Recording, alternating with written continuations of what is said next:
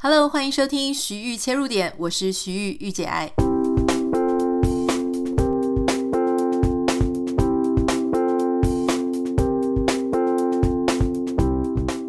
Hello，欢迎你收听今天的节目。今天的节目要跟大家分享的是关于我们的新闻啊、时事或是趋势。今天我挑选的主题是跟接下来的呃圣诞节有点关系哦。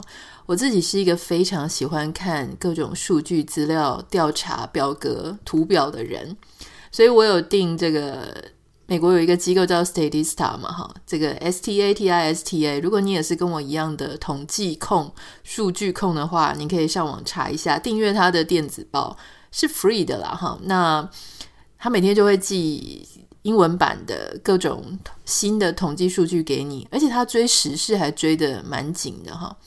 好，那这个他就有提到说，根据他们在二零二二年，也就是今年的十月、十一月，哈，针对这个大规模的做一个调查，他主要是在美国、英国跟德国，他发现呢，诶，其实不是大家都喜欢圣诞节哦。你会想说，诶，圣诞节应该人人都喜欢吧？像我自己个人，一年当中最喜欢的就是圣诞节。为什么我喜欢圣诞节呢？因为第一个，你会可以有很漂亮的。布置嘛，有灯，黄的灯常常让我觉得非常的温暖。然后有圣诞老人，有饼干的香气，有冬天那种温暖的氛围，会有礼物，然后朋友跟家人会相聚，很多很多原因，还有这个圣诞音乐，我觉得也非常的温馨，非常温暖。很多人是喜欢圣诞节的哈，因为它非常的有节日的，我们有提过仪式感啊，或是那种温馨团聚的感觉。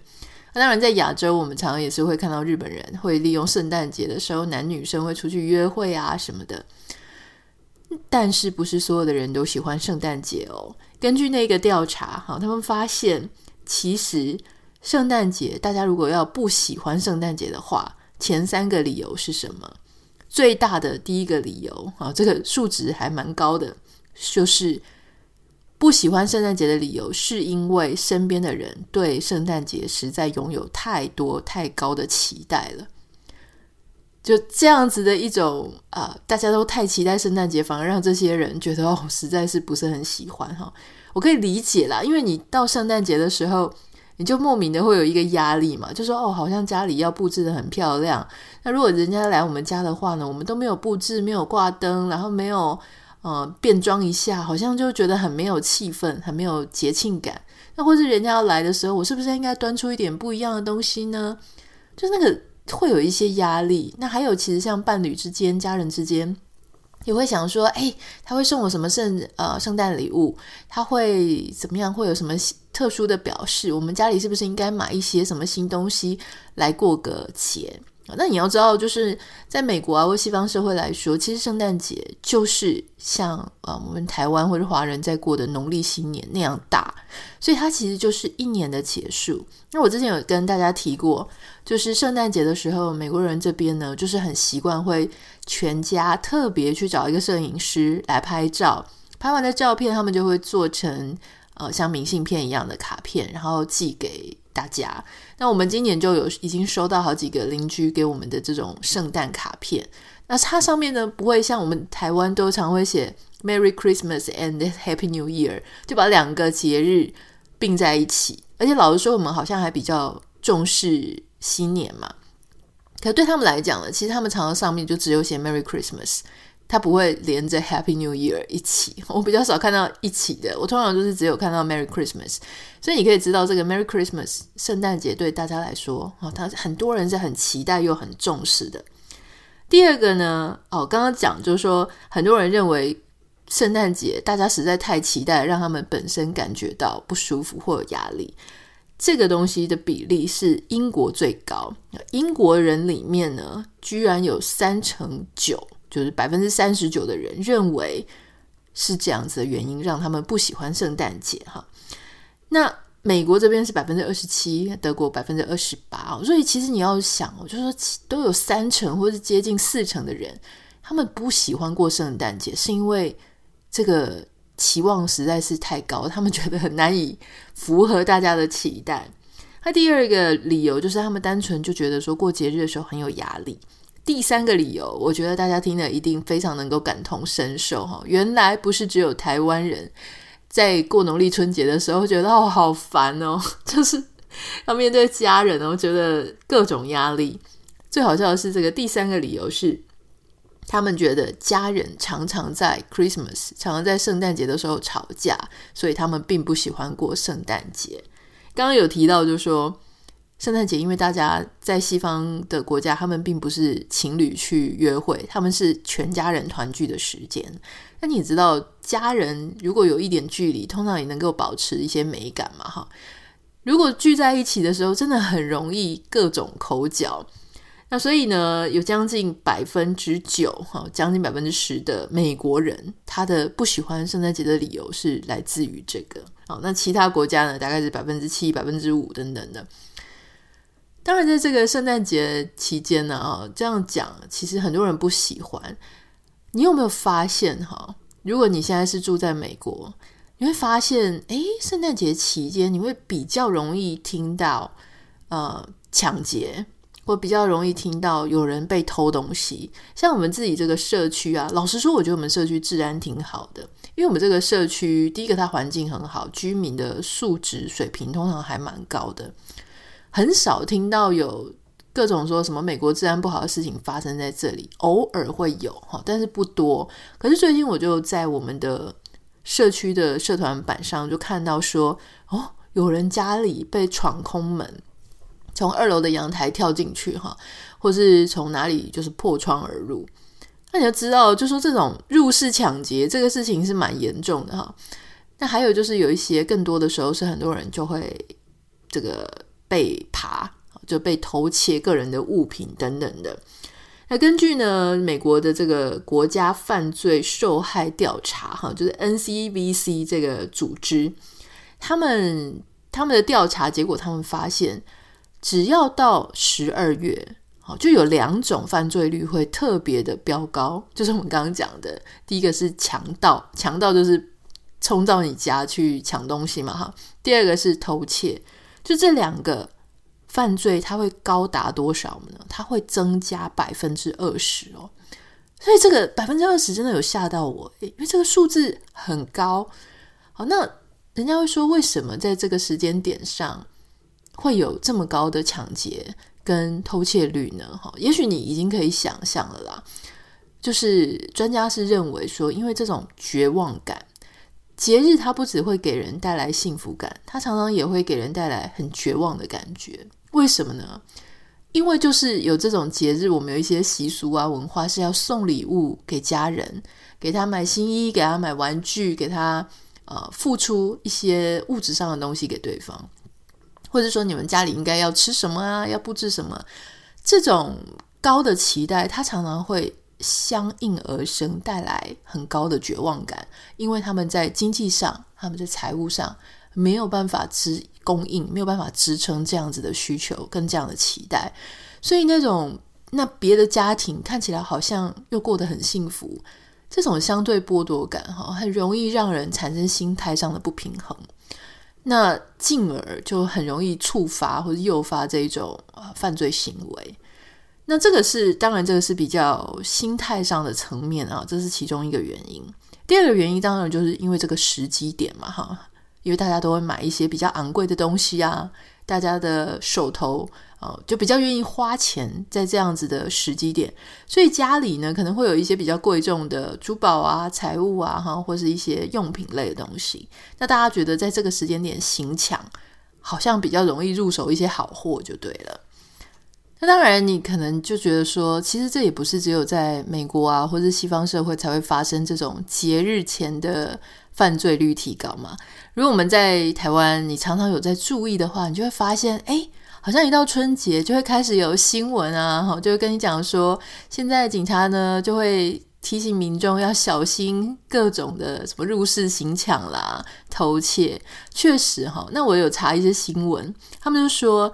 台湾的农历新年前确实也是一个行窃的高峰哈。那当然，这个我想跟西方这边的理由应该是很类似的嘛，因为你在农历过年的时候，你可能有包红包的压力啊，过个好年的压力啊，那这个时候你可能也刚好买一些新东西、新的家具，除旧布新。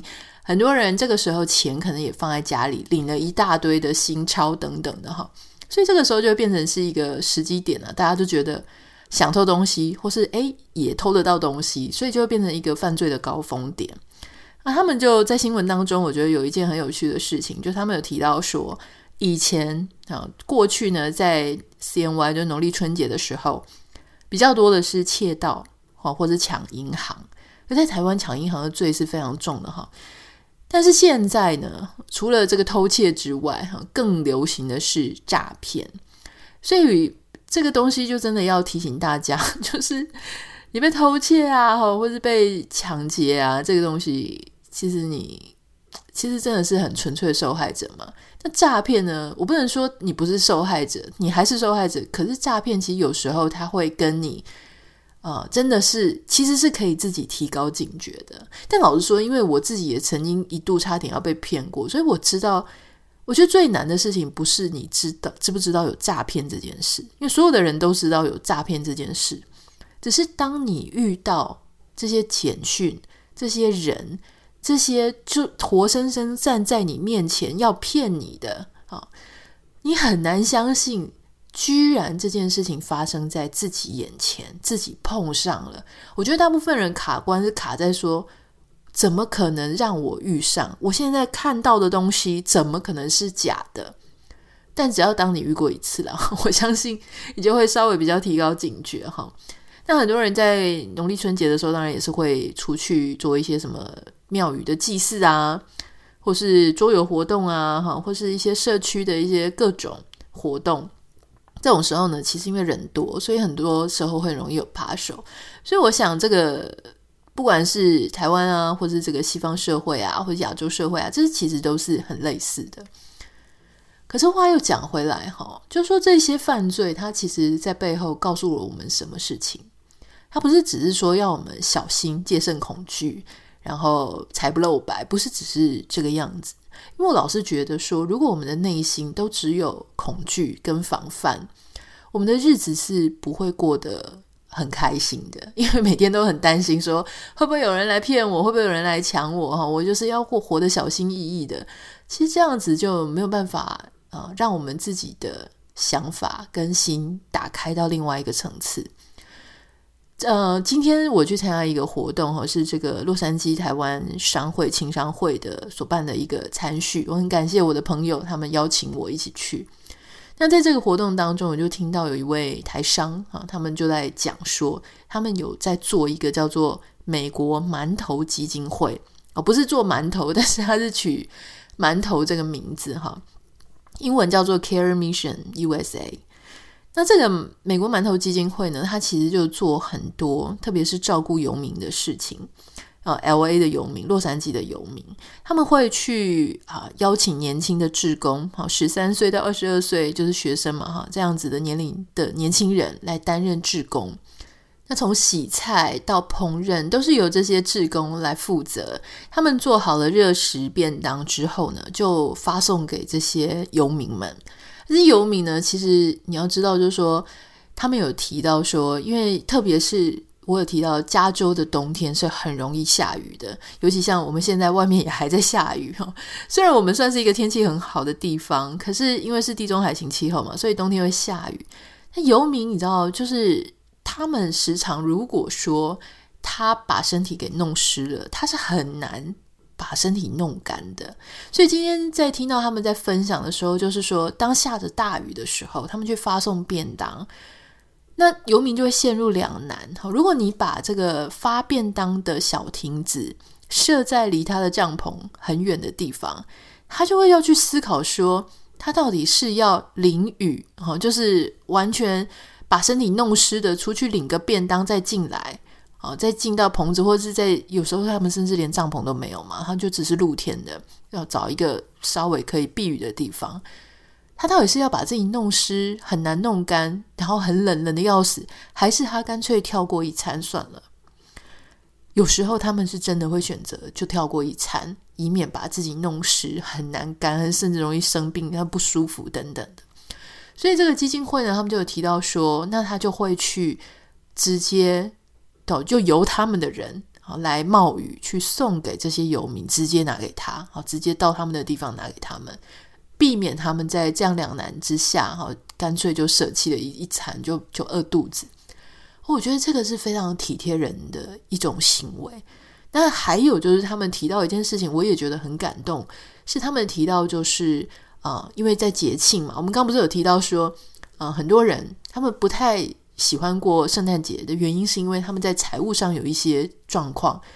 事实上，像很多的游民，他们也自自己有自己的小孩，所以他们也是想要送礼物给自己的孩子，可是因为财务上面不允许。没有钱哦，你想到说，你如果有一点点的钱，其实你应该拿去，他们可能会想要拿去吃饭或做其他的事情。所以这个时候，馒头基金会呢，他们就捐礼物，就捐玩具。那你说捐玩具捐给谁是很重要的？他们并不是直接捐给孩子啊。你如果直接捐给孩子，孩子就觉得他的礼物是来自这个基金会。他们是把玩具捐给父母。让这个父母去送给他们的孩子。换句话说，他们不止让孩子有玩具，他们也让父母能够就是体会，好，能够享有那一种呃送礼物给自己的孩子的那一种满足，让孩子满足的心情。哦，我觉得这个事情真的就是非常的细致，很让人动容哈。如果有时候我们在想说，我们要做一些好事，或者我自以为的好事，可是如果其实。只要一点点的步骤，差一些些啊，对象不一样，你说的话不一样，你的方式不一样，那种效果或者那一种啊细致度就不太一样。所以我听到他的故事的时候，我就觉得哇，好棒哦哈！就是用这样子的方式去让游民他们也能够跟一般人一样啊，享受这种节日的时候呢，身为父母。能够给予孩子礼物的这种快乐。那讲到这里，我就想到，其实我老公也做过类似的事情啊。我一直觉得很尊敬他是，他虽然不是非常多么有钱的人，可是他对于他自己的身边的朋友或是家人哈需要的人，他是非常慷慨的。我记得我以前好像有提过，但不太知道我有没有讲那么细节。就是曾经他有一个朋友，这个朋友是教会的朋友，一个男生。就这个男生呢，他。呃，长期以来在家里都是他的太太是经济上的来源。那他的工作因为是比较弹性的、比较临时的，所以常常就是接案的类型了哈，有一搭没一搭的，经济收入并不稳定。那后来呢，他的太太就跟他离婚，把孩子带走，所以他就剩一个人，而且没有工作。那你知道美国的房子其实非常的昂贵，租屋也很贵。所以当时我先生工程师他就免费的让他的朋友住在家里。那时候我们只是在交往，就还没有还没有说要结婚，所以还没有搬过来的计划。那他原本是想借他的朋友住个几个月，让他朋友能够在那一段过渡期可以找到工作，然后供应自己的房子。那那一段时间呢，他不止没有收到房租哈，还还什么各种的费用呢？因为生活一定有生活费嘛哈，水费啊、电费啊、各种瓦斯啊什么什么的费用呢，就当然就不会去跟对方收。那后来在有一段时间呢，刚好也是遇到圣诞节。那这个男生他有孩子嘛？我记得工程师那个时候甚至还包了，我不能说非常多，但台币也是好几千块哈，给这个朋友。跟他说，圣诞节到了哈，就可以拿这个呃红包，拿这些钱去买一些玩具给你的小孩。我觉得那时候我听到，我都觉得哇，好不可思议哦！就是说你怎么可以这么慷慨？因为我知道他不是那一种，你知道吗？并不是那种大富大贵啊，多有钱啊，或者怎么样。可是他却这么乐于去帮助他的朋友。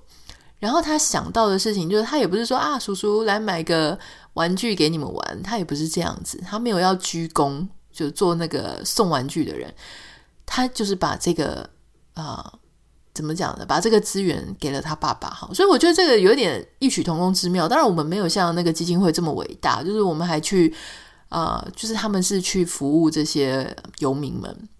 但是我们，我我觉得工程师他提到他做的事情，就是对于他的朋友他这样做，那我让我觉得说，其实心意上是很雷同、很类似的。所以今天要跟大家分享就是说，在这个节日前呢，当然有一些犯罪率啦，哈，有一些人不太喜欢过这些节日，但是同时在这样子的节日里，也是我们可以去想想看，说我们能不能够啊，不要就是跳脱我个人喜不喜欢这个节日，或者跳脱对这些节日有一些负面的感受、负面的经验，提醒我们自己要啊什么小心谨慎等等的，跳脱这些想法。让我们去想一想，说能不能够在这样子的节日里面去思考，说有谁也需要我们的帮助。他可能没有办法像我们这么幸运，有这种满满的幸福感啊，或者一些节日仪式感等等。可是我能不能够也协助他，用一种很温柔的方式，用一种体贴他现在的想法的方式，然后助他一臂之力，也能够过一个很好的节。我觉得这个是我们今天啊、听完节目之后可以去思考看看的。也欢迎你可以跟我分享，你有没有想到什么？你有没有什么样的想法？哈，可以欢迎你私讯到我的 Instagram 账号 Anita 点 Writer A N I T A 点 W I T E R。也请大家帮我们在 Apple Podcast 还有这个 Spotify 上面啊按下五颗星，感谢你。那我们就明天见喽，拜拜。